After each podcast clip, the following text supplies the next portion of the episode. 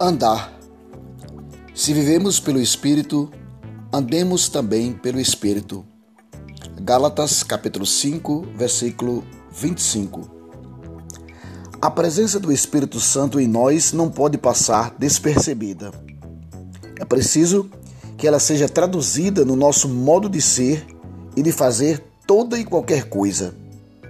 Isso porque o Espírito Santo é sublime demais e poderoso demais para que se consiga escondê-lo, abafando-o através de um modo de viver que não combina com a presença dele. Então, se vivemos no Espírito, nosso cotidiano revela isso.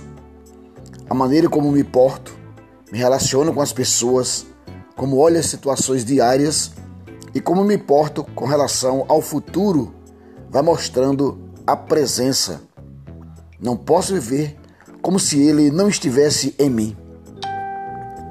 Se dou oportunidade ao pecado, estou destoando de quem eu sou, um portador da sublime presença do Espírito Santo.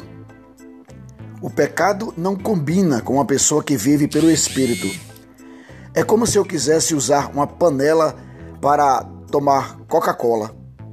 Não funciona porque não é a função dela. Ou seja, não é a sua função andar em pecado. Não funciona para quem vive no espírito. Ande nele.